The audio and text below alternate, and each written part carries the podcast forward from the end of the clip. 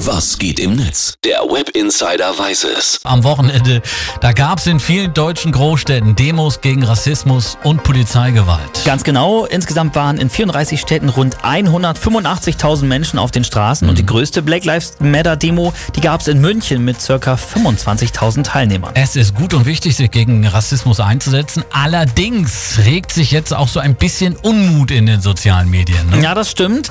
Man liest heute vermehrt solche Tweets hier wie den von Sid.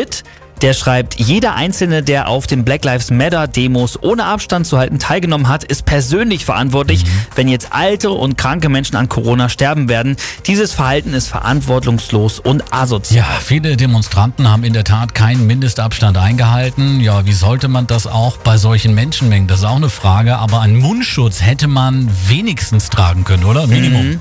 Mel Burns schreibt hierzu, mit Covid-19 werden wir leider noch ein Jahr, wenn es hochkommt, ohne Impfstoff beschäftigt sein. Rassismus und Faschismus dagegen haben wir mittlerweile im Bundestag. Da fällt es mir nicht schwer abzuwägen, ob eine Demo wie Black Lives Matter angemessen ist. Philipp ist ein sehr schwieriges Thema. Mhm. Ich persönlich bleibe dabei. Demo ja, unbedingt, aber nur dann bitte unter den üblichen Corona-Vorkehrungen, auch wenn es schwerfällt, keine Frage. Toni Co. schreibt dazu auch noch bei Twitter, ich bin selbst hin und her gerissen wegen Covid-19, aber es wird sich uns so schnell nicht nochmal eine solche Chance bieten, mhm. etwas gegen Rassismus zu tun.